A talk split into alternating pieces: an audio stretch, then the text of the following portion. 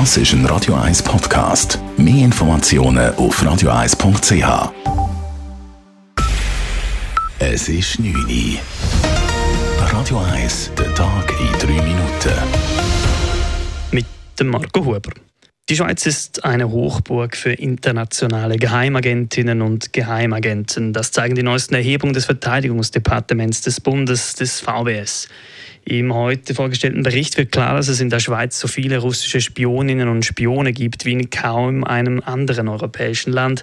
Der Nachrichtendienstdirektor Christian Düsse erklärt. Von den rund 220 Personen, die an den russischen diplomatischen und konsularischen Vertretungen in Genf und Bern als diplomatisches Personal akkreditiert sind, ist es mindestens ein Drittel für die russischen Nachrichtendienst tätig. Europaweit gehört die Schweiz zu den Staaten, in denen am meisten russische Nachrichtendienstangehörige unter diplomatischer Tarnung eingesetzt werden. Die Sicherheitspolitische Kommission des Nationalrats fordert nun, dass das Außendepartement aktiv wird. Immer mehr Menschen konsumieren Drogen. Laut einem UNO-Bericht hat die Zahl der Drogenkonsumierenden im letzten Jahrzehnt um fast einen Viertel zugenommen. Besonders stark sei der Vormarsch von synthetischen Drogen, deren Herstellung immer billiger werde. Verschiedene Drogen seien heute oft günstiger zu erwerben, sagt Monique Portner-Helfer von Sucht Schweiz. Dies gelte auch für hochdosierte Substanzen. In einigen Schweizer Städten kostet zum Beispiel 1 Gramm hochdosiertes Kokain oder 5 Gramm stark gestrecktes Heroin weniger als 100 100 Franken. Und auch Ecstasy-Pillen und Cannabis sind billig zu kaufen. Wir haben es hier mit einem Markt zu, der sehr vielfältig ist, wo ein grosser Wettbewerb auch herrscht, in der Schweiz, aber sicher auch in den meisten europäischen Ländern. In der Schweiz wird die Anzahl der Personen, die Drogen konsumieren, alle fünf Jahre erhoben, dies im Rahmen der schweizerischen Gesundheitsbefragung. Bei der letzten Erhebung waren Cannabis und Kokain die Spitzenreiter unter den konsumierten Drogen. Im Tessin regt sich Widerstand gegen eine Tunnelgebühr für den Gotthard.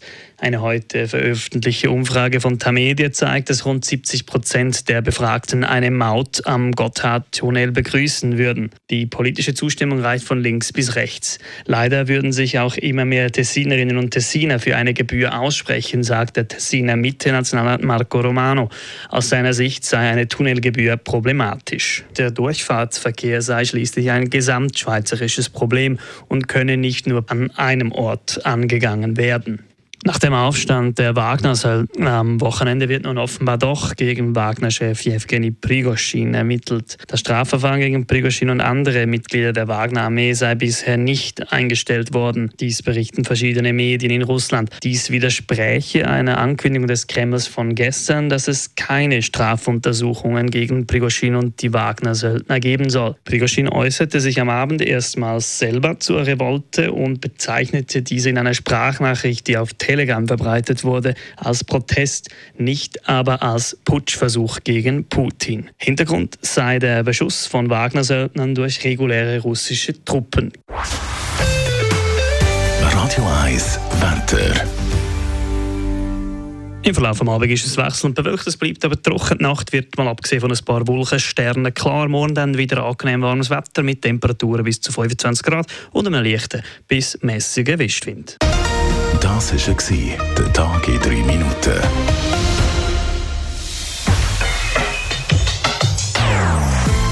Nonstop. Das ist ein Radio 1 Podcast. Mehr Informationen auf radio1.ch.